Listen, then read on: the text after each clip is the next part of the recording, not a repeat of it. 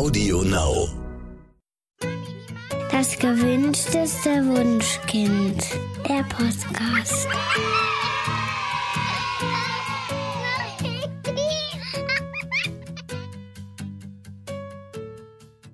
Hallo und herzlich willkommen zu Das gewünschteste Wunschkind, der Podcast mit Daniel Graf und Katja Seide. Die Corona-Pandemie hat ja die gravierenden Defizite des deutschen Bildungssystems schonungslos offengelegt. Die technische Ausrüstung war natürlich der augenfälligste Mangel, aber es war nicht nur das. Auch das Festhalten an dem Stoff, der unbedingt geschafft werden muss, oder das grundlegende Misstrauen Kinder gegenüber, das sich darin äußerte, dass manche Schulen beschlossen hatten, dass die Schülerinnen sechs Stunden vor dem Bildschirm anwesend sein müssen, ganz so, als hätte körperliche Anwesenheit irgendwas mit Lernen zu tun. Offenkundig wurde auch das Problem der Notengebung, die plötzlich beim digitalen Unterricht auftauchte, sodass Kinder einzeln in Schulen tatsächlich einbestellt wurden, um unter Corona-Bedingungen Tests zu schreiben. All das zeigte, wie wenig flexibel der Blick unseres Bildungssystems, der Kultusminister und zum Teil auch der Lehrerinnen auf das Thema Lernen ist. Vor ein paar Wochen haben wir hier im Podcast über das neuseeländische Schulsystem gesprochen. Heute haben wir uns Bob Blume, Lehrer, Blogger und Autor eingeladen, um über deutsche Schulen zu sprechen. Denn Bob hat gerade ein Buch herausgebracht, das heißt Zehn Dinge, die ich an der Schule hasse und wie wir sie ändern können. Es ist im Mosaik Verlag erschienen. Herzlich willkommen, Bob. Ja, schön, dass du da bist. Bob, du bist ja ähm, auch unter dem Namen Netzlehrer bekannt. Also man kann dich auf Twitter, auf Instagram, auf TikTok und auf YouTube finden. Ähm, in der Corona-Zeit bist du mir vor allem auf TikTok aufgefallen, weil du immer wieder äh, prägnant Missstände angesprochen hast. Wie bist du denn eigentlich dazu gekommen, das Buch zu schreiben? Und hätte es nicht auch ein netteres Buch sein können? Ja, auf alle Fälle. Also die Frage, die ich ja oft bekomme gerade, ist die, ob ich äh, eigentlich noch was in der Schule zu suchen habe, wenn ich die hassen würde. Ist so ein bisschen Missverständnis, weil ich hasse ja nicht die Schule, sondern Dinge an der Schule. Aber ähm, im Grunde genommen ist die Wahrheit, dass dieser Titel äh, sozusagen ganz kurz vorm Scheitern ähm, des ganzen Buchprojektes stand. Ich habe nämlich tatsächlich acht oder neun sehr positive Titel ge geschrieben, also die Exposés und meine damalige, nee, nicht meine damalige, meine, meine jetzige Agentin, die hat immer gesagt, hört sich toll an, interessant, aber irgendwie, was willst du eigentlich genau sagen? Und äh, irgendwann so beim achten oder neunten ähm, habe ich dann ziemlich frustriert aufgeben wollen und habe ihr gesagt, okay, ähm, so ein großes Buchprojekt, was wirklich auch mal eine breitere Öffentlichkeit bekommt, ähm, war immer mein Traum, aber da, sonst müssen wir es halt lassen oder ich schreibe halt zehn Dinge, die ich an der Schule hasse. Und dann sagte meine Agentin mir, ja, genau, machen Sie das. Damals haben wir uns noch gesiezt und ich äh, fragte nachher, wie meinen Sie das jetzt? Ja, probier, probier mal einfach aus. Und dann habe ich mich hingesetzt und ähm, bin so in Fluss geraten, dass das dann tatsächlich sozusagen dieser erste Teil des Titels wurde. Ich war gerade aber ganz froh, dass ihr auch den zweiten ähm, genannt habt und wie wir sie ändern können. Denn grundsätzlich, ja, sage ich mittlerweile immer, das ist so, soll eigentlich so ein bisschen trojanisches Pferd sein. Ich hatte ja die Hoffnung, dass das Leute kaufen, die so sagen, genau, jetzt wird richtig mal gebasht. Und die dann einfach so mitkriegen, naja, eigentlich ist das ziemlich konstruktiv. Also das hoffe ich zumindest. Es ist auf jeden Fall konstruktiv und äh, deswegen wollen wir heute auch darüber reden. Lass uns nochmal zur, zur Corona-Pandemie zurückkehren. Da äh, wurden die Kultusminister ja nicht müde, immer wieder zu betonen, wie wichtig Präsenzunterricht ist für die Kinder, weil sie eben für die sozial-emotionale Entwicklung unbedingt andere Kinder bräuchten und dass das eben über den Distanzunterricht ja verloren ginge. Als es dann aber wieder zurück in die Präsenz ging, ähm, wurde plötzlich nur noch über den Stoff geredet, ähm, den man irgendwie nachholen und schaffen müsse. Ich habe ja, ich bin ja Lehrerin, ich habe gedacht, wir holen jetzt an der Schule die sozialen Beziehungen nach, wir gehen als Klasse in den Wald, wir spielen zusammen Theaterstücke, wir bauen irgendwelche Papphäuser oder kochen zusammen oder damit eben wirklich das aufgeholt wird, was bei einem digitalen Unterricht vielleicht wirklich ein bisschen zu kurz gekommen ist. Aber nee, ah, wir haben die Kinder wieder an ihre Bänke gesetzt und normal unterrichtet, als wäre nichts gewesen. Und den, den Höhepunkt der Frechheit fand ich eigentlich, als von der Politik überlegt wurde, den Kindern die Ferien zu kürzen, damit sie den Stoff eben, also wir den Stoff schaffen können. Ähm, und das kritisierst du ja auch in deinem Buch. Ähm, du sagst, in Deutschland steht der Stoff über allem. Ja, genau. Ich meine, du hast das eigentlich schon perfekt zusammengefasst. Im Grunde genommen kann man ja sagen, ich hatte das Gefühl, dass kommunikativ Und zwar nach außen, in die Öffentlichkeit, weil was die Kommunikation mit den Lehrerinnen und Lehrern und auch mit den Eltern ähm, angeht, war das ja ein wirklich absolutes Desaster, muss man ja ganz klar sagen. Also alles, was in der Schule ankommen sollte, kam ja entweder zu spät an oder Stunden oder Tage, nachdem das schon in den Medien erschienen ist. Aber der Punkt an der ganzen Geschichte ist ein anderer. Ich hatte das Gefühl, dass ähm, die kommunikative Frage des Kultusministeriums jene war, welche Aussage ist am billigsten? Ähm, und zwar nicht, dass man mich falsch versteht. Natürlich ist Schule ein sozialer Raum und natürlich ist es wichtig, dass man solange das sicher ist und äh, solange man das handeln kann, ähm, Schule auch als Ort der ja, gemein, des gemeinsamen Lernens wahrnimmt. Aber äh, der Punkt ist, dass diese Behauptung, dass wir zurück in die Präsenz gehen, weil die Kinder so wichtig sind, ähm, ja überhaupt gar nicht mit Inhalt gefüllt wurde. Ich, ich gehe so weit und sage, das ist eine, das ist eine Pseudo-Aussage, die so tut, als wäre etwas eine Behauptung und eine Begründung. Die Behauptung ähm, ist, die Kinder sind uns so wichtig und die Begründung ist und deswegen gehen wir in die Präsenz. In Wirklichkeit ist das alles eine Behauptung.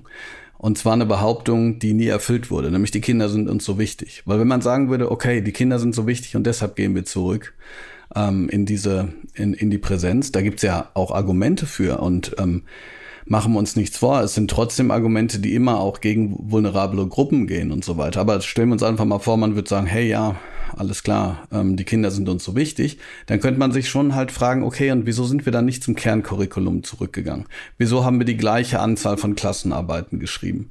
Ähm, wieso gab es keinerlei Unterstützungsmaßnahmen? Wieso wurde beispielsweise bei der Zeit überhaupt, also bei der reinen Zeit, die man zum Beispiel fürs Testen braucht, da wurde ja nichts, da kam ja nichts, an das man sich orientieren konnte. Ja, also das heißt, es ging nie darum, ähm, wie können wir sozusagen diese Behauptung, dass Kinder und Jugendliche uns so wichtig sind, ähm, auch tatsächlich manifestieren, ähm, indem wir halt bestimmte Dinge auch tun, sondern das war die billigste Aussage, die man quasi machen konnte. Und dann, ja, hat man sich quasi auf das äh, besonnen, auf das man sich immer besinnt, nämlich auf Stoff und Noten. Und auch hier, dass basale Fähigkeiten, weiterhin geübt und gelernt werden müssen, vor allen Dingen, wenn sie, ich sage jetzt mal in Anführungsstrichen, etwas äh, zu wenig gelernt werden. Das ist ja ganz wichtig. Ne? Also ich würde niemals sagen, ach ja, kann jetzt nicht lesen und kann nicht schreiben, ist nicht so schlimm. Aber genau das ist ja empirisch bewiesen auch falsch. Die Kinder und Jugendlichen haben beispielsweise in der baden-württembergischen Vergleichsstudie, äh, was äh, Schreiben und Lesen angeht, deutlich besser abgeschnitten nach zwei Jahren Corona als vorher. Jetzt gibt's andere Bereiche, da ähm, ist es ein bisschen, ähm, ist es ein bisschen schlechter ausgefallen.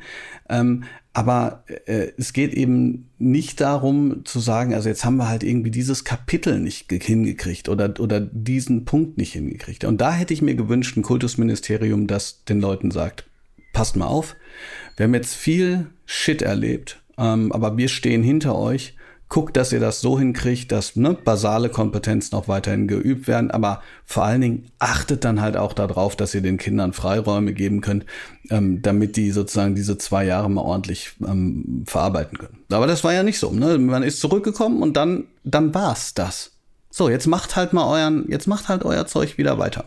Und ähm, das ist eigentlich skandalös. Das ist total skandalös. Was ist denn der, also wovon reden wir denn eigentlich? Was ist denn der Stoff eigentlich, Bob?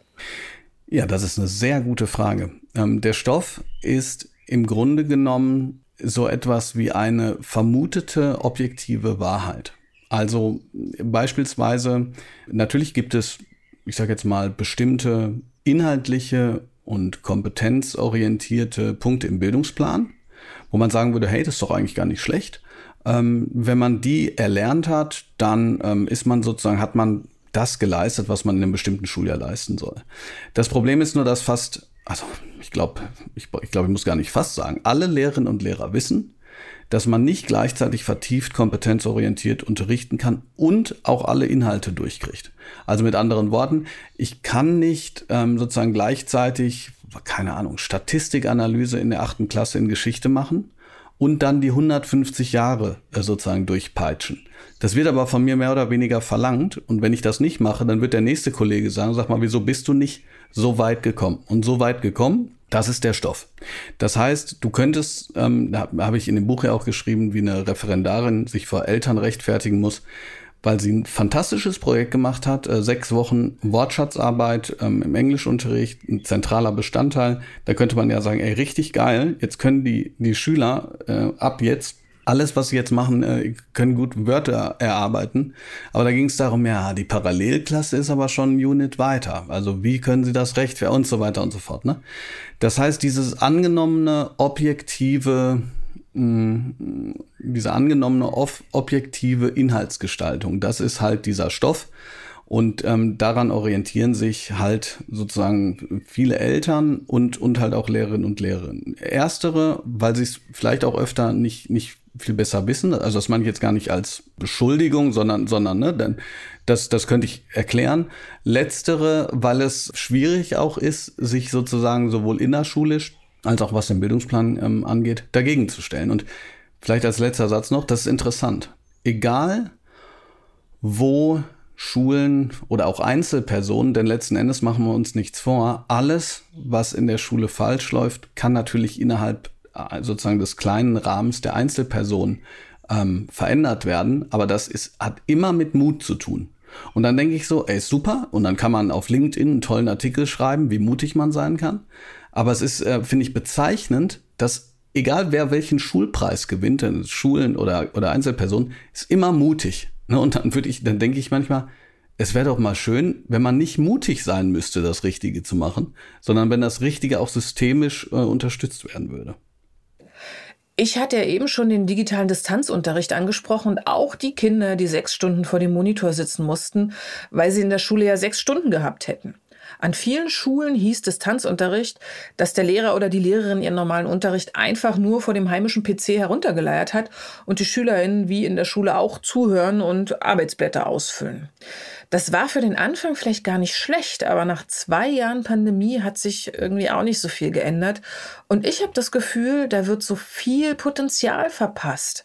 Was heißt denn Digitalisierung und digitalisierter Unterricht für dich und welche Chancen bietet er uns?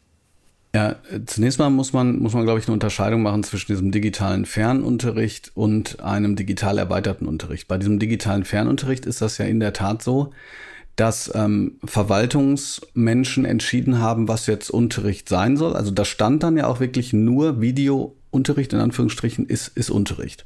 Und das ist Quatsch, weil ähm, in einem normalen Präsenzsetting passieren ja unheimlich viele Dinge. Also man kommt rein, man begrüßt sich. Die Lehrerin oder der Lehrer fragt vielleicht auch, ey, wie geht's euch gerade? Wie war euer Tag? So, das sind schon sieben Minuten, die sind weg. Dann ähm, gibt es vielleicht einen kleinen Impuls, Vielleicht gibt es zum Impuls eine Nachfrage, dann sind wieder fünf Minuten weg. Dann wird die Aufgabenstellung erklärt, dann sind wieder fünf Minuten weg, das ist so eine Viertelstunde und dann gibt es erstmal eine Erarbeitungsphase. In der Erarbeitungsphase kann der Lehrer oder die Lehrerin rumgehen und so weiter und so fort. Also will sagen, das, was viele Lehrerinnen und Lehrer gemacht haben oder sogar machen sollten, wäre übertragen auf die Präsenz ungefähr so, als wenn ich jetzt in Präsenz mit einer großen Wanne Aufgaben in die Klasse kommen würde, denen das hinstellen würde und sagen würde, so, und jetzt mach das mal. Das war der erste Teil. Der zweite Teil wäre, ich komme in die Klasse und laber die 90 Minuten zu. Und das ist beides nicht Unterricht. Ja, und dann ist sozusagen ja die Frage, also was heißt dann äh, digitaler äh, oder digital erweiterter Unterricht? Wie gesagt, was den Fernunterricht angeht, ich glaube, das können wir uns jetzt ähm, mehr oder weniger sparen weil ähm, das ja jetzt gar keine Rolle mehr spielt. Ist übrigens so eine kleine Anekdote am Rande, finde ich ganz lustig. Wir haben ungefähr zwei oder drei Wochen, nachdem ähm, die Schulen auch geschlossen waren, gab es richtig gute funktionierende Konzepte für digitalen Unterricht. Die wurden aber nicht in die offiziellen äh, KMK-Richtlinien oder auf irgendeiner, auf irgendeiner Homepage veröffentlicht. In NRW gab es mal so ein paar Hinweise, die ganz gut waren. Und nach, nach fast zwei Jahren, also das heißt Dezember 2021, also Dezember letzten Jahres, kam dann eine sechsseitige PDF, wie guter digitaler Fernunterricht aussieht. Ist auch nicht schlecht, so, aber das war genau der Zeitpunkt, an dem das überhaupt gar keine Rolle mehr gespielt hat. So viel vielleicht auch zu, zu Bürokratie. Ja, Digitalisierung heißt, dass man etwas digitalisiert. Ne? Also das heißt, wenn ähm, ich einen Brief schicke, dann schicke ich halt eine E-Mail.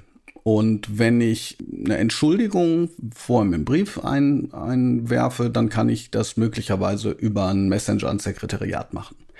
Das hat aber nicht so viel damit zu tun, wie Unterricht in der Kultur der Digitalität aussieht. Das kann man sich eher so vorstellen, ähm, dass plötzlich verschiedene Bereiche, ähm, mediale Bereiche der Gesellschaft auch vernetzt äh, miteinander in Kontakt treten, kann man so sagen. Also ähm, ein Beispiel, was glaube ich für viele eingängig ist, hm, was ich letztens in der Kolumne beschrieben habe, ist, ähm, es geht nicht darum, also viele Lehrerinnen und Lehrer haben die Vorstellung, okay, beim, beim digital erweiterten Unterricht geht es darum, okay, wo, wie kriege ich da jetzt eine App für? Eigentlich brauche ich überhaupt keine App dafür, ja. Also wieso soll ich eine App haben? Aber es geht eigentlich nicht darum, ob ich eine App für irgendwas habe, sondern es geht darum, was eigentlich ähm, in einer in einer Welt, die zunehmend durch digitale Medien, Informationen, Automatisierung geprägt ist, in der Schule machen kann, um vorbereitend ähm, den Kindern die Möglichkeit zu geben, sich darauf einzulassen und, und auch sicheren Umgang damit zu haben. Und da sind wir bei völlig anderen Dingen. Also natürlich kann das bedeuten, dass man zum Beispiel ein Projekt ein digitales macht, wo ich plötzlich halt Ton und Bild aufnehmen kann. Ähm, ne, das ist einfach was anderes, als sich zum Beispiel sechs Stunden hinzu, hinzusetzen und eine Klausur zu schreiben. Aber nur dieses Klausurschreiben ist offiziell anerkannt als eine Leistungsüberprüfung. Also warum auch immer im Jahr 2022. Das kann aber zum Beispiel auch bedeuten, dass man als, als ähm, Schüler aktiv also weiß ich jetzt nicht, natürlich nicht in der, in der Grundschule, aber ähm, aktiv in der Diskussion teilnimmt, die gerade sich auf Twitter über einen Hashtag äh, entsponnen hat. Und warum könnte man das? Sagen Leute so, ja, muss man jeden Hype mitmachen? Nein, man muss nicht jeden Hype mitmachen, sondern äh, Schülerinnen und Schüler bekommen so plötzlich die Möglichkeit zu partizipieren und zu, zu sehen, was es beispielsweise, wie es beispielsweise helfen kann, gut argumentieren zu können. Oder wir können, ne, wir können Videos anschauen und die kommentieren. Wir können Kommentare aussuchen und äh, raussuchen und überlegen, äh, wie diese Kommentare was, was die sozusagen über den Verfasser sagen und so weiter und so weiter und so weiter und so weiter. Im Endeffekt ist es so, dass wir alle das wissen, was man digital machen kann, weil wir das jeden Tag machen. Also, ne, wenn ich nicht weiß, wie ich äh, Gras aussähe, dann gucke dann guck ich mir ein YouTube-Video an. Wenn ich das nicht so gut finde, dann frage ich auf Twitter nach. Wenn ich die Antworten immer noch nicht so gut finde, dann, dann sagt einer auf Twitter, aber frag doch mal den und den. Und das ist dann mein Experte für Gras. Okay, ist jetzt vielleicht ein blödes Thema, aber und dann, und dann irgendwann kriege ich das halt hin. So, und dann übe ich das ähm, und, und dann mache ich das so lange, bis das Gras gut wächst. So, das ist halt lernen. Ja, in, übertragen auf die Schule wäre das aber so, dass ich sagen würde, so, okay, du darfst aber nur in das Buch gucken, was ich dir jetzt hier gerade zur Verfügung stelle.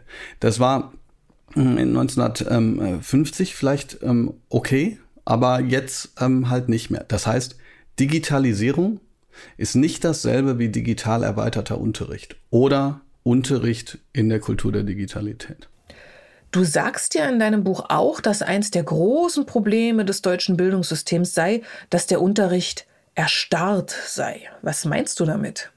Im Grunde genommen, also man muss ja eine Sache dazu sagen. Es gibt natürlich Schulen, die das längst auch aufbrechen. Ne? Das ist, glaube ich, wichtig auch zu sagen. Es gibt ähm, auch Gemeinschaftsschulen beispielsweise, die so arbeiten. Ähm, es gibt aber auch ähm, Gymnasien, ähm, zum Beispiel in Wuttersching oder so, wo Unterricht nicht mehr das ist, was wir so als Unterricht kennengelernt haben. Ähm, mit Erstarrung meine ich, dass im Prinzip das, was man als Unterricht lernt, ähm, oder das, was man, das man durchführen soll, als, und das heißt dann Unterricht, der auch übrigens auch wieder abgeprüft werden muss, ähm, nach einem ganz exakten Schema verläuft. das heißt, ein Einstieg, ein Impuls, dann eine Überleitung, eine Erarbeitungsphase und so weiter. Und das kann durchaus mal sinnvoll sein, aber wenn der Unterricht selber so die ganze Zeit funktioniert, dann haben wir es ja mit so einer Form von, ich sag jetzt mal, gleichbleibendem Tempo für alle zu tun. Also so ein bisschen polemisch gesagt, und ich weiß jetzt nicht, ob ich, ob ich sozusagen alle Gs gerade auf die Kette kriege, aber alle gleichartigen Altrigen sagen zum gleichen Thema in der gleichen Zeit äh, die gleiche Antwort zur gleichen Frage mit dem gleichen Material und so weiter. Und da kann man natürlich wenig individualisieren. Ne, sondern man im Grunde genommen muss man sagen, entweder man macht dann halt so einen, so einen milden Mittelweg, wo ähm, sozusagen der, der Beste sich langweilt und der Schlechteste trotzdem nicht mitkommt. Alles in Anführungsstrichen, weil schlecht, gut und so weiter hat ja auch mit Schwerpunkten zu tun. Oder man ähm, sagt halt so, naja, den letzten fressen die Hunde. Ähm, ich mache jetzt halt sozusagen tak, tak, tak. Also das ist so das, was man so aus dem Matheunterricht hört. Ne? Also da, da hat sie ja nicht umsonst eine Millionen oder Milliarden, ich weiß es gar nicht, äh, Nachhilfe-Business gebildet. Einfach deshalb, weil anscheinend irgendjemand ne, festgelegt hat, Klammer auf, transparent, äh, ich weiß nicht, ähm, ne, das ist genauso wenig transparent wie die Frage danach, was für Lektüren man im Abi liest. Würde mich auch mal interessieren, wie es kommt, dass das immer nur alte weiße Männer sind, ist aber eine andere Frage, Klammer zu. Ne, und, und also das hat man sozusagen so. Und, und wenn Unterricht so funktioniert, hm, dann müssen sozusagen alle im Gleichschritt Marsch kommen und ganz am Ende ähm, wird halt dann gesagt so, dann kommen ja die, die, die Prüfungen, dann wird halt gesagt so, ja, hast es leider nicht geschafft. Was schade ist, weil jetzt, wo du es nicht geschafft hast und du ähm, hier zertifiziert hast, dass du es nicht geschafft hast, musst du dich jetzt auf das neue Thema einlassen, was aber genau auf dem, was du nicht geschafft hast, aufbaut. Und das ist, und das ist dann Schule. Ne? Und diese Erstarrung, die kann man halt eben lösen, aber da, das ist auch hier wieder, funktioniert das halt im besten, wenn möglichst viele Bock darauf haben. Ja, ich meine, Herr Blume oder andere. Es gibt viele Lehrer, die ja unterschiedliche Ansätze haben. Zum Beispiel, Beispiel Matheunterricht ist immer ein super Beispiel, weil da die Leute meistens sagen, Matheunterricht kann man aber nicht anders unterrichten. Und der Jan-Martin Klinge beispielsweise, der macht das ja über Lerntheken. Ich sage jetzt nicht, das ist das Nonplusultra und das ist sozusagen das Beste, was es gibt, aber es gibt eben Möglichkeiten. Und wenn diese Möglichkeiten genutzt werden, dann kriegt man halt eine viel bessere Form der ähm, Individualisierung hin, man kann ähm, die, die, die SchülerInnen äh, fördern, man kann sie unterstützen, ähm, aber dann ist das sozusagen nicht mehr das, was so Unterricht ist. Ich kann mich zum Beispiel daran erinnern, ähm, SWR 3 Fernsehen, da hat mich der Redaktionsleiter angerufen und gefragt, ob er denn mal bei dieser, ich sag jetzt mal, neuen Form von Unterricht vorbeikommen kann und das dann so aufnehmen, was ich da so mache. Und dann habe ich gesagt, also können Sie schon, aber so richtig mich aufnehmen können sie dann nicht, weil so viel mache ich eigentlich gar nicht, wenn es richtig gut läuft. Ne, weil ich sozusagen, weil ich nicht mehr so vorne stehe und quasi das Orchester dirigiere, wie man das so als Unterricht kennt, sondern eher Ansprechpartner und Impulsgeber bin. Ich glaube, ein Problem an der Schule ist auch, dass wir LehrerInnen irgendwie in die falsche Richtung ausgebildet werden. Also ich hatte zum Beispiel fast keine Praxis in den fünf Jahren Studium. Also ich war, glaube ich, zwei Wochen in einem Orientierungspraktikum, da müsste ich eigentlich nur zugucken und später habe ich noch mal zwei Wochen Schulpraktikum, da sollte ich dann schon erste Lehrerfahrungen sammeln. Aber ich weiß noch, dass ich überhaupt nicht wusste, wie man eine Stunde aufbaut oder dass eine Stunde ein Ziel haben sollte. Tatsächlich habe ich wirklich schullebenspraktische Inhalte an der Uni erst gelernt, als wir zwei Seminarleiterinnen bekommen haben, ähm, die ganz frisch selbst aus dem Referendariat zurück an die Uni gekommen waren. Und die haben uns dann wirklich gezeigt, ähm, wie man Unterricht plant und wie man Material didaktisch aufbereitet und so weiter. Ähm, vorher, das war alles äh, alte weiße Professoren, die ihr Ding runter geleiert haben. Und ich saß ganz oft in den Vorlesungen und dachte, warum erzählt er mir das? So.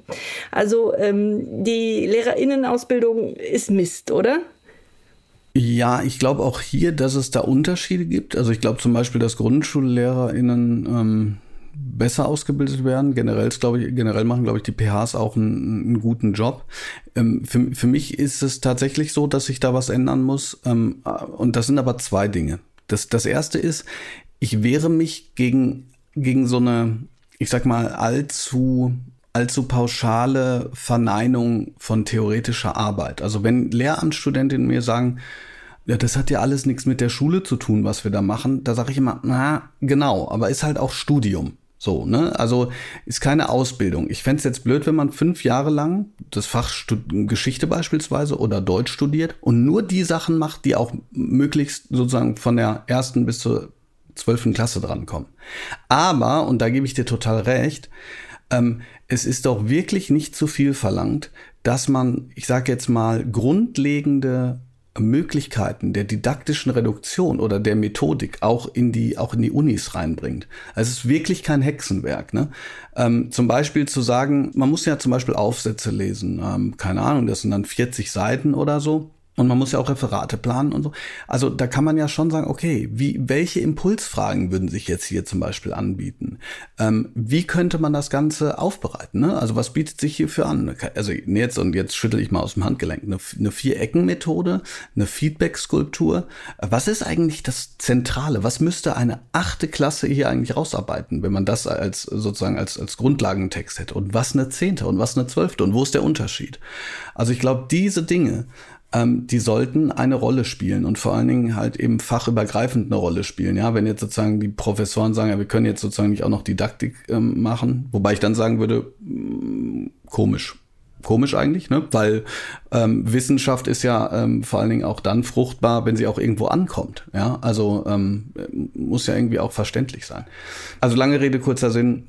Ich glaube, das müsste sich auf jeden Fall ändern. Der andere Punkt ist, im Grunde genommen, wenn wir jetzt sagen, okay, also man macht jetzt fünf Jahre oder, oder länger halt seine Fächer, im besten Fall mit richtig viel Spaß und Enthusiasmus, ähm, und dann kommen anderthalb Jahre Referendariat, dann ist ja das, was dort gemacht wird, muss also all das nachholen, was im, im, im Studium nicht geleistet wird. Und das ist vor allen Dingen Unterricht. So. Und wenn man jetzt aber mal in den Lehrerzimmern fragt, was sozusagen die prozentuale Verteilung von Dingen ist, die man, die man machen muss, dann werden die wenigsten sagen, boah, ich, ich achte gerade jeden Tag darauf, dass die Gelenkstelle schön funktional über, übergeht. Also mit anderen Worten, das, was, wo man im, Lehr, im, im, im äh, Referendariat oder das heißt ja mittlerweile auch anders, weiß gerade nicht, das, wo man benotet wird für, das sieht in der Realität dann komplett anders aus und spielt eine viel kleinere Rolle. Eine viel größere Rolle ist, wie kann man die Konflikte lösen, wie kann man es eben schaffen zu unterstützen, wie kann man individuell arbeiten, wie kann man Eltern einbinden, wie kann man mit Kolleginnen und Kollegen weitermachen, wie, wie sieht Schulentwicklung aus ähm, und so weiter und so fort. Und das sind alles Punkte, die spielen in der Lehrerausbildung überhaupt keine Rolle. Und das ist fatal und übrigens auch Teamarbeit, Zusammenarbeit, was weiß ich. Leute sagen immer, ja, Lehrer sind so Einzelkämpfer. Wieso sind die so Einzelkämpfer? Ja, du, du wirst halt zehn Jahre zum Einzelkämpfer ausgebildet. Da kann man ja nicht sagen, kann man ja nicht erwarten, dass am Ende sozusagen plötzlich jemand rauskommt, der total Bock hat, mit anderen zusammenzuarbeiten. Also das heißt, das sind fundamentale Probleme. Genauso wie, ähm, wie mit diesen Inhalten. Ne? Das heißt, aus meiner Sicht müsste das wirklich komplett über, überdacht werden. Es gibt Leute, die machen das auch schon, übrigens auch was das Digitale angeht. Das ist ja auch äh, sozusagen mehr oder weniger Zufall, in welchem Seminar man da ist. Ähm, aber das müsste an, aus meiner Sicht fundamental verändert werden. Bob, lass uns mal über Noten sprechen. Es gibt ja Schulen, da gibt es bis zur dritten Klasse keine Noten. Und es gibt Schulen wie die von Katjas Kindern, da wird bis zur zehnten Klasse nicht benotet. Und es gibt aber auch Schulen, da erhalten Kinder gleich ab der ersten Klasse Zensuren. Hartnäckig hält sich ja die Annahme, dass Noten total wichtig sind und Kinder ohne sie gar nicht lernen würden. Oder dass sie ihren Wissensstand ohne Noten einfach nicht richtig einschätzen können. In deinem Buch sind Zensuren eins von den zehn Dingen an der Schule, die du hast. Warum das? Ja, am geilsten finde ich immer das Argument, äh, also ich finde, ich finde, es gibt zwei total geile Argumente. Das erste ist, man, die Kinder sollen Noten kriegen, damit sie auf den Ernst des Lebens vorbereitet werden. Da wird man ja dann auch bewertet, wo ich so denke, ja, aber gut, eine Bewertung hat erstmal nichts mit einer Ziffer zu tun, sondern die Bewertung, die ein Maurer, ein Jurist, ähm, ein Lehrer, eine CEO oder wer auch immer bekommt, hat ja immer was mit einer Begründung zu tun. Also wer wird denn sagen, ja, hör mal, deine Mauer ist echt also zwei bis drei, also nee, drei plus, ja. Und so, das ist das Erste. Das Zweite ist, ähm, die, die Kinder lernen ja nur, wenn sie Noten kriegen. Ähm, ja, aber natürlich nur, wenn sie dann operant, wenn sie vorher operant konditioniert werden. Also gib einem Kind jedes Mal, wenn es das Zimmer aufräumt, 10 Euro und irgendwann hör auf damit. Dann wird das Kind sagen, ey, hallo? Ohne 10 Euro zu bekommen, werde ich doch mein Zimmer jetzt nicht mehr aufräumen. Also, ne, das fällt ja nicht vom Himmel. Und ähm, dieser, dieser Wert, der Noten zugemessen wird, der ist einfach horrend hoch dafür, dass die Aussagekraft einfach unglaublich wenig ist. Also na, Le Leute sagen immer, also was ich zumindest mal gehört habe, jetzt, ich habe da letztens im, im SWR3 Radio darüber gesprochen, das ist hier in Süddeutschland ein, ein großer Radiosender. Da sagte jemand, ja gut, aber wenn er jetzt Übrigens, das waren sehr wenig Leute, die pro Noten waren. Viele haben gesagt, nee, die würden die auch abschreiben. Und dann sagt jemand, naja, wenn jemand nur Einsen hat, Äh, da wird man schon einen Unterschied merken zu jemandem, der nur Fünfen hat. Da würde ich sagen, okay, also das verstehe ich. Der Punkt ist aber ein anderer. Äh, jemand, der nur Fünfen hat, hat vielleicht möglicherweise auch deshalb nur Fünfen, weil irgendwann die Noten ihm spiegeln, was er alles nicht kann. Das heißt, er kommt da überhaupt nicht mehr raus. Und der zweite Punkt ist, es gibt ja nicht nur Fünfen und Einsen, sondern meistens gibt es ja so Noten wie Dreien. Sagen wir mal eine 3 minus. Und jetzt könntest du sagen, was ist denn eine 3 minus? Ja, dann könnte man sagen, ja, halt so ein bisschen schlechter als befriedigend. Aber jeder weiß, dass eine 3 minus bei Frau Müller was völlig anderes ist wie bei Herrn Peters. Bei Frau Müller ist eine 3 minus äh, vielleicht das fatale Urteil. Bei Herrn Peters äh, ist eine 3 minus äh, sozusagen Standard oder wie auch immer, ne? So. Das heißt, innerhalb einer Schule sind Noten schon mal überhaupt nicht das, was sie sein sollen, nämlich objektiv valide und reliabel. Und dann guckt man an, auf die nächste Schule, da, da ist das dann schon wieder ganz anders. Und dann guckt man in die nächste Ko Kommune und ist da auch schon wieder ganz anders, ja. Dann guckt man ins nächste Land, ist schon wieder ganz anders. Und dann führt das zu so bescheuerten Dingen, beispielsweise, dass zum Beispiel jemand halt mit einem schlechteren Numerus Clausus einen Platz nicht kriegt, obwohl jemand aus einem, aus einem anderen Bundesland ihm den Platz wegnimmt, obwohl da das Abitur einfacher ist, bla bla bla bla.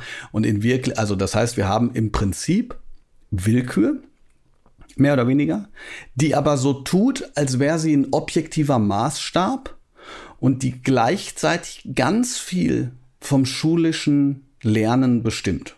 Und, und das ist, also, das ist idiotisch. Das, das ist doch Quatsch.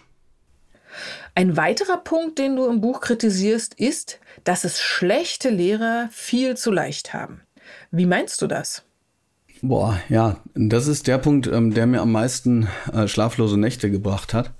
Ähm, ist interessant, weil ich gerade, weil, weil ich gerade heute hat einer auf Twitter geschrieben, ich, ich habe sozusagen aus genau diesem Punkt durfte ich eine Position für die Zeit schreiben ähm, und ist auch auf Zeit online und das hat bei einem anderen Lehrerkollege jemand, also diese Position aufgehängt ins Lehrerzimmer und jemand anders hat dann quasi den Leserbrief da, ähm, da daneben äh, gepackt. Also da geht's jetzt bei denen richtig schön im Lehrerzimmer ab. okay, die, die These ist ganz einfach. Ähm, wenn du, also es gibt keinen Anreiz, gut zu sein oder viel zu machen, außer Idealismus. Und es gibt fantastische Lehrerinnen und Lehrer. Und das Witzige ist, dass der Ansatz, dass ich sage, schlechte Lehrer haben es zu leicht, genau der war, dass mir eben Leute ganz viel über Instagram auch geschrieben haben, wenn es um Digitalisierung ging und so weiter. Wir würden so gerne machen, aber wir werden aufgehalten von denen, die keinen Bock haben. Und jetzt kommen natürlich dann, dann Lehrerinnen und Lehrer und dann ist Gott sei Dank nicht so gewesen, hatte ich das Gefühl, dass sich die Falschen angegriffen gefühlt haben. Gott sei Dank. Hätte sein können, so nach dem Motto, weil, weil wir Lehrerinnen, wir sind ja oft ähm, medial äh, wirklich pauschal verurteilt worden so ne? Und das fand ich ja das fand ich ja auch ätzend ja? Da habe ich da habe ich auch wirklich gegen ausgeteilt gegen so eine was weiß ich Tagesspiegel Autorin die gesagt hat äh, die Lehrerinnen und Lehrer die wollen dass die Schulen weiterhin geschlossen bleiben denen sind die Kinder egal. Dachte ich echt sag mal hackt's bei der eigentlich? Aber es war halt auch ein Punkt, weil ähm, es ist ein, aus meiner Sicht ein offenes Geheimnis, dass die Engagierten immer mehr kriegen. Die engagieren sich teilweise bis in Burnout. Und dann gibt es Leute, die sagen, nö, machen wir nicht. Aber es gibt keinerlei Konsequenz. Also es, es gibt weder Konsequenz noch Sanktion, sondern irgendwann sagt man so, ah, der Tanja, ah nee, dem, der können wir die Aufgabe nicht geben, die sperrt sich wieder. Oder dem Peter oder wem auch immer. Und das, das ähm, ist halt schlimm, weil es gibt natürlich Schulen, die an so einem gewissen Tipping Point sind. Das heißt, der Punkt, wo die Leute dann sagen so, okay, jetzt packen wir es an. Und dann gibt es eine tolle Dynamik und dann machen viele mit. Und dann sind sozusagen die paar, die da stänkern und so, die sind nicht ausschlaggebend. Aber wenn die sozusagen ähm, diejenigen sind, die das Geschick der Schule bestimmen, dann stagniert es halt einfach. Ja, und ich, ich, so ein Vorwurf, der mir dann immer daraus gemacht wird, ist so, ja, aber man muss doch nicht jedem Trend nachrennen und was heißt schon zeitgemäß und jetzt wird wieder die neue Sau durchs Dorf gejagt. Weißt du, ich bin ja, ich bin ja sogar so offen, dass ich sage, wenn man nach reiflicher Überlegung, Diskussion, Konferenzen und so weiter zu einem Punkt kommt, den jetzt sozusagen irgendein digitaler Enthusiast als konservativ sehen würde. Hey, alles gut Super. Dann entscheidet ihr euch da irgendwie so für. Übrigens möglichst, indem ihr die ganze Schulgemeinschaft mit einbindet, also Eltern und Schülerinnen. Ja? Aber meistens wird das nicht gemacht, sondern es wird etwas vermutet. Wir hatten gerade das Thema Digitalisierung. Ja, da vermutet jemand, ah ja, Digitalisierung, das heißt ja, dass ich jetzt alles mit dem iPad machen muss. Äh, die Kurzgeschichte wird mit der PDF auch nicht besser. Und auf dieser Vermutung basiert dann die Ablehnung. Ah ja, Hans, können Sie mir dann den Mehrwert erklären? Da ist doch überhaupt kein Mehrwert. Nein, Hans Rüdiger, da ist kein Mehrwert. Aber dann musst du dich halt etwas mehr informieren, als nur äh, hier die digitale Demenz zu lesen. Ähm, und wenn du dich dann informiert hast und der Meinung bist, hm, ich bin jetzt mal ein bisschen polemisch, und der Meinung bist, ähm, ja, also in einer Großstadt zu wohnen, denn ne, unser Handy ist ein Wurmloch in eine Großstadt ja, mit Pornografie, mit, äh, mit, mit äh, gefährlichen Straßen, aber auch mit Bibliotheken und so. Also jedenfalls, wenn du dich dafür entscheidest, in der Großstadt zu wohnen, aber äh, nicht die Straßenverkehrsregeln lernen zu wollen, okay. Aber dann begründe das halt auch vernünftig. Ja. Und, ähm, und was ich so erlebe, ist, dass ähm, es ein ganz schön langer Weg ist, bis Leute zu dem Punkt kommen, dass sie sagen, ja Mensch, ach so, das ist ja gar nicht so schlecht na, dann probiere ich das mal aus. Sondern ähm, die, viele fühlen sich zunächst mal so vielleicht auch angegriffen und haben daraufhin dann so eine ablehnende Haltung. Und diese ablehnende Haltung, die führt dann halt teilweise dafür, dass es überhaupt nicht weitergeht. Das stimmt. Ähm, was muss denn jetzt ein guter Lehrer oder eine gute Lehrerin in deinen Augen mitbringen? Naja, ich habe ja drei Sachen, ähm, drei, drei Sachen in dem Buch beschrieben. Zwei davon hören sich äh, super trivial an, aber ist leider auch immer noch nicht gegeben. Ich habe gesagt, ähm, absolute Leidenschaft für das Fach, Interesse für die Schülerinnen und Schüler. Ähm, und das muss halt in einem absoluten, absolut guten Verhältnis sein. Ja, was meine ich mit Leidenschaft auch für das Fach? Das, das heißt einfach, dass die Schüler nicht das Gefühl haben, der ballert mir da jetzt einfach nur eine AB hin, dass ich ausmalen soll oder so sondern ähm, da bin ich ja konservativ, so ein bisschen. Ne? Dass ich manchmal so, dass ich so sage, ähm, nee, die Schülerinnen und Schüler sollen in meinen Augen, die, die, die können nicht einfach alles selbst auswählen, was für sie gut ist. Ich habe das schon oft erlebt, dass ich ähm, mit Schülerinnen was erarbeite, was die anstrengend fanden am Anfang. Und wo sie dann die Schönheit kennengelernt haben. Das ist halt wie bei einer Wanderung, ja. Die Buttermilch schmeckt halt auf dem Berg leckerer, als wenn man, wenn man die sich sofort reinpfeift und dann vor Netflix sitzen lässt. Okay, ich hoffe, meine Metaphern gehen nicht komplett mit mir durch, aber ich hoffe, man versteht, was man meint. Also das heißt, dieses Interesse für dafür die Schönheit des Faches, das ist übrigens auch ganz am Anfang total wichtig. Ja, also ich bin echt Leuten begegnet in ähm, Tutorat, ähm, fünftes Semester in Germanistik, ne, die gesagt haben so, boah, jetzt muss ich echt noch einen Roman lesen, wo ich so dachte, ja, Junge, Du hast dir das ausgesucht. Was ist das denn? So, und das Interesse für Schülerinnen und Schüler, das ist, ähm, bedeutet für mich halt auch, dass man, dass man halt mehr ist als ein Wissensvermittler. Ja, also ich merke das extremst ähm, in so, ähm, in so AGs, wo es dann eben nicht mit Noten und Prüfungen ist, wie man sich, also wie die Schülerinnen und Schüler sich auch öffnen können, wie man miteinander ins Gespräch kommt, wie man authentisch erfährt, was ist halt gerade wichtig, ja, was belastet gerade und so weiter und so fort. Und ich finde, Frag mich nicht, wie die das machen sollen, aber ich finde, das sollte man auch in Mathe und Physik hinkriegen, wenn man Lehrer ist. Nicht nur in Deutsch. Natürlich bietet sich das in Deutsch mehr an, wenn man eine Kurzgeschichte liest, äh, bliblablo. Aber jedenfalls, das Interesse muss da sein und das muss ja jetzt nicht zwangsläufig heißen, dass man alle zehn Minuten irgendwie einen Reflexionskreis macht. Aber ja, dass man sozusagen sich genuin dafür interessiert, was die Schülerinnen und Schüler machen. Und der dritte Punkt ist mittlerweile, wie gesagt, mittlerweile eben das Interesse an Bildung.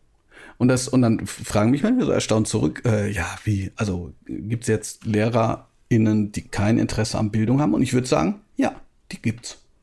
Also sozusagen ähm, ein Interesse dafür zu haben, wie, wie so eine Weiterentwicklung halt eben aussehen kann.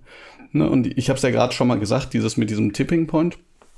Ich kann das manchmal so gut verstehen, dass, ähm, dass sozusagen, dass Lehrerinnen sagen oder Lehrer, ähm, boah, ich habe einfach zu viel zu tun, als dass ich mich jetzt noch in jede Arbeitsgruppe setzen kann, so. D'accord, ich verstehe das. Äh, und vor allen Dingen, wir werden ja auch nicht entlastet und so kommt ja alles dazu. Also es ist ja nicht so, dass ich sage so, hey, eigentlich haben wir alle viel zu viel Freizeit, so wieso, wieso kommt ihr nicht auch noch in die Schulentwicklungsgruppe? Aber ich glaube, dass am, dass am Ende wenn man, wenn man eine Idee davon hat, was machen wir hier eigentlich? Wie wollen wir das umsetzen? Wie kriegen wir das hin zusammen? Wie kriegen wir das so hin, dass wir uns gegenseitig entlasten?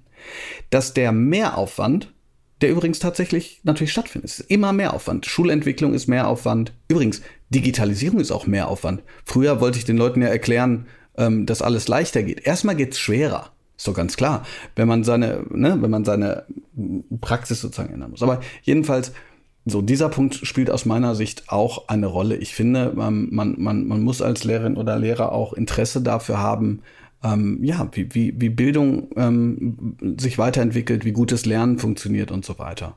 Und ähm, ich glaube, es gibt einfach sehr viele gute Lehrer und Lehrerinnen, aber eben auch welche, die dann halt ja sich versperren. Und dann kannst du nichts machen. Und das ist schlecht. Also du kannst sozusagen de facto nichts machen. Was willst du machen? Also du, du kannst nichts machen. Du kannst, du kannst einen Schulleiter haben, der dann, der, der, der die, die Leute dann ins Büro bringt und das weiß auch jeder. Wenn dann der Ulf sagt, ich mach das nicht und die sagt, du musst das aber machen, dann meldet er sich zwei Wochen krank. Und dann kommt er nicht mehr. Also, ne, also das, und das geht einfach nicht. So. Spannenderweise lernen Kinder heute sehr viel mehr, indem sie YouTube-Videos gucken von Lehrern, die das online stellen. Beispielsweise von Daniel Jung oder Lehrer Schmidt oder eben auch du. Ähm, wenn ich mir deren Videos so ansehe, finde ich ja jetzt nicht, dass die irgendwie viel anders machen als Lehrer in einem Klassenzimmer vor der Tafel. Aber offenbar können Kinder das per Video besser aufnehmen. Was ist da los und warum kommt das bei den Kids so viel besser an? Na, ich glaube gar nicht, dass die das besser aufnehmen können oder dass das an den tollen Videos hängt. Also jetzt gerade die, die Videos von Daniel Jung, die, die anfänglichen, steht da halt und, und erklärt was an der Tafel so, ja.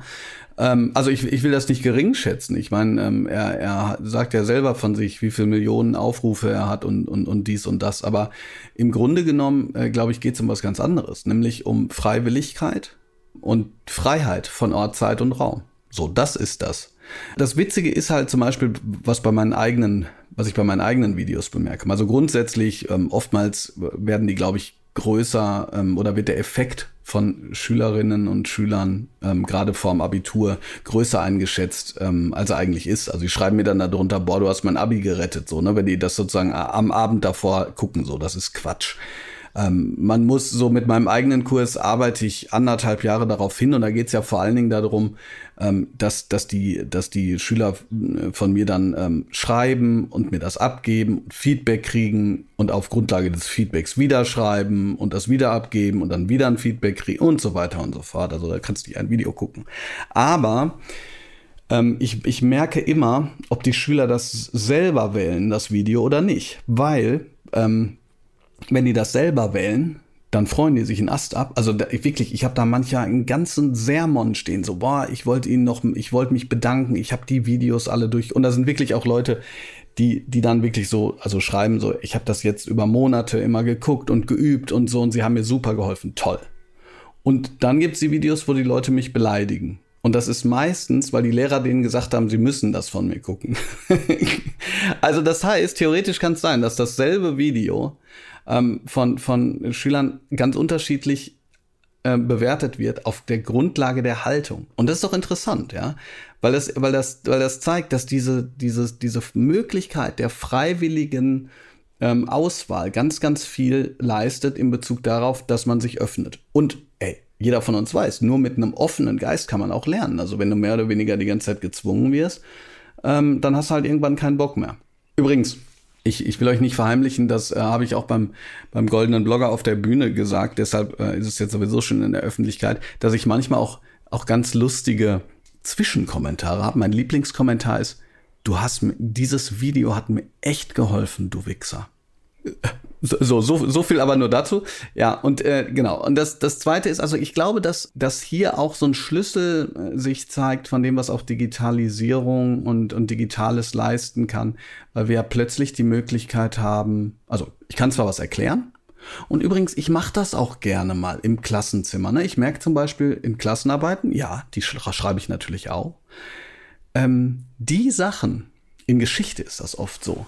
Da sind die Sachen am besten, ich sage jetzt mal in Anführungsstrichen, memoriert. Also ich mache, ich versuche immer keine Arbeiten zu machen, wo es nur so um so Brechreizlernen geht, ne, um so ähm, auskotzen. Aber die Sachen, die, die, die sind memoriert, wo ich einfach nur drüber erzählt habe, wo, wo ich gar, gar kein Tafelbild ist. Ne? Also von meinem Opa. So, ich erzähle immer von meinem Opa, der ist, äh, der, Gott hab ihn selig, aber der hat äh, in der Industrie gearbeitet. Ne? Und dann ähm, erzähle ich da so ein bisschen. Und das, das finde ich total toll. Also ich bin, mein Plädoyer ist gar nicht so, man darf jetzt gar nichts mehr erzählen. Aber man kann das natürlich nicht zurückspulen oder nochmal angucken oder sich eine Notiz machen und so weiter und so fort. Und das leisten natürlich solche Videos ähm, wie von dem besten Mathelehrer Sebastian Schmidt oder anderen. oder anderen. Es gibt ja, es gibt ja eine ganze Menge Super, jetzt haben wir schon ganz viel gehört und wir sind auch quasi am Ende äh, unseres Podcasts angekommen. Ich wollte dich jetzt äh, zu guter Letzt noch einfach mal fragen, äh, wie für dich eine ideale Schule aussieht.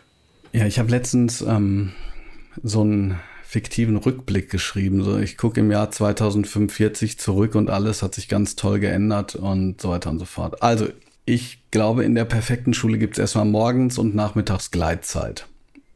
Aber das ist jetzt sozusagen wirklich nur für mich, weil mein Gehirn arbeitet einfach ab ja, Viertel nach acht besser ja, als, als um sechs. Und ich glaube, da geht es anderen auch so. Nicht allen, aber da gibt es ja auch Schulen, die das schon machen. So, ich glaube, ähm, die perfekte Schule hat ähm, Wahlmöglichkeiten für Schülerinnen und Schüler und diese Wahlmöglichkeiten, die äh, sind im besten Fall auch verknüpft. Also in, der, in meiner perfekten Schule spielt das Warum eine ganz wichtige Rolle. In jedem einzelnen Fach. Und also das, ne, nicht nur das Was und auch nicht zwangsläufig das Wie, sondern auch das Warum. Und Schüler können dann und Schülerinnen können bestimmen, was einen größeren Raum für sie einnimmt. Manchmal können sie es übrigens auch nicht bestimmen in meiner perfekten Schule. Also lesen, schreiben und rechnen, die Grundlagen, die müssen schon auch irgendwie beherrscht werden. Ähm, es gibt keine Noten, aber es gibt bestanden, nicht bestanden und mit Auszeichnung bestanden. Da will ich jetzt nicht Ewigkeiten drüber sprechen, aber nur zu sagen, äh, natürlich muss ein gewisser Qualitätsstandard irgendwie eingehalten werden. Aber ich glaube, das lässt sich nie in Ziffern ausdrücken, sondern neben dieser Tatsache, dass man sagt so, ey, du musst echt noch üben, um, weil da musst du auf jeden Fall hin. So ist wichtig, dass du da hinkommst, ja. Wie so eine, das gibt's ja in Gemeinschaftsschulen, glaube ich, auch, so, dass man so ein, ähm, so ein gewisses Niveau erreicht. Das ist schon, schon wichtig. Aber es gibt zwangsläufig konstruktive Feedbacks. Und jetzt kann man sagen, okay, Lehrerinnen und Lehrer können das ja nicht, nicht leisten, ähm, diese, diese Feedbacks, diese langen, okay. Dann kann man es vielleicht so machen, dass man äh, die Schüler auswählen lässt, wo das lange Feedback ähm, sein soll. Das ist dann beispielsweise in den Fächern, die halt als besonders wichtig gewertet werden. Warum das alles? Naja, damit man am Ende ähm, und mit, mit Ende meine ich jetzt beispielsweise auch im Abitur, äh, nicht eine Leistungsziffer hat, die dafür verantwortlich ist, ob man jetzt, ähm, ob man jetzt studieren kann oder nicht, äh, sondern man hat beispielsweise seine Schwerpunkte, dann kann man auch sagen, okay, hier möchte ich gerne auf die Auszeichnung gehen, ähm, hier möchte ich auf jeden Fall, ähm, das möchte ich weniger stark gewerten, gewertet haben und so. Und aber ganz grundsätzlich glaube ich, und das hat jetzt nichts mehr mit Schule zu tun, dass man Eingangstest machen müsste, anstatt, anstatt sozusagen diesem, ähm, diesem Qualifikationszertifikat so viel Raum einzugeben. So, in meiner perfekten Schule ähm, würden Schülerinnen und Schüler sehr viel mehr mitbestimmen, so im Sinne von, ein, von einem Friday, also sich ihre eigenen Themen suchen. Ich kann einfach nur sagen, dass ich das schon in der Medien AG immer mega finde, wenn die da ihre eigenen Ideen einbringen. Ja, damit man das, damit man äh, sowas wie den Leitgedanken Demokratieerziehung, der im, im baden-württembergischen Bildungsplan ja fest verankert ist, auch mal tatsächlich mit Leben füllt ähm, vielmehr auch mit der SMV zusammen, ähm, das heißt mit der Schülermitvertretung, dass die nicht nur eventplanerisch tätig ist, sondern auch was an Schule mitgestalten kann. Und ähm, ja, also sozusagen, und ihr habt schon gemerkt, das sind alles Dinge, die man theoretisch verändern konnte. Ja, also ich weiß schon, ist schwierig, aber verändern könnte, ohne dass ich jetzt erst anfange damit, äh, dass wir natürlich Personal, Ressourcen und, ähm, und auch Freiräume brauchen können. Da ist wirklich die grundsätzliche Frage einfach die, was, was sollen wir als Lehrerinnen und Lehrer in Schulen eigentlich leisten?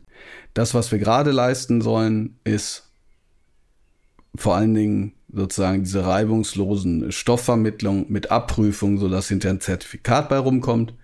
Ich würde sagen, wenn Schülerinnen und Schüler am Ende ihrer Schulzeit weiterhin Bock haben zu lernen, sich weiterzubilden und das Gefühl haben, schon in ihrer Schulzeit aktiver Teil der Gesellschaft zu sein, dann hätten wir sehr viel mehr erreicht als mit dieser ganzen Abprüferei.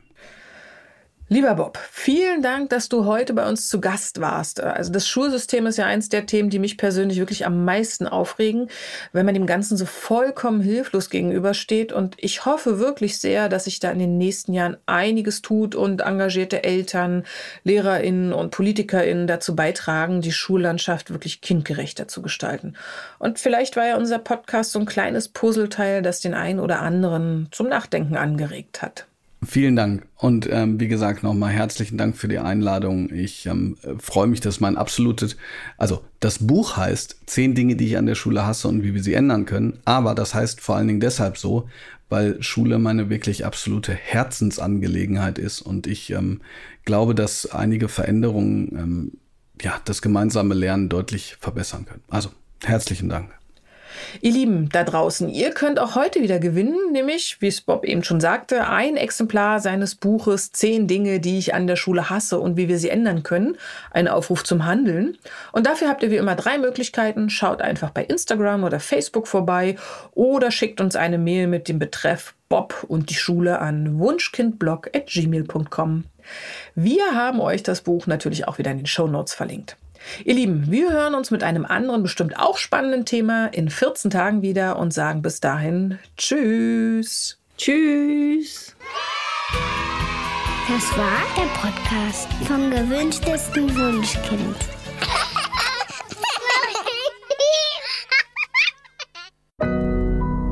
Audio Now.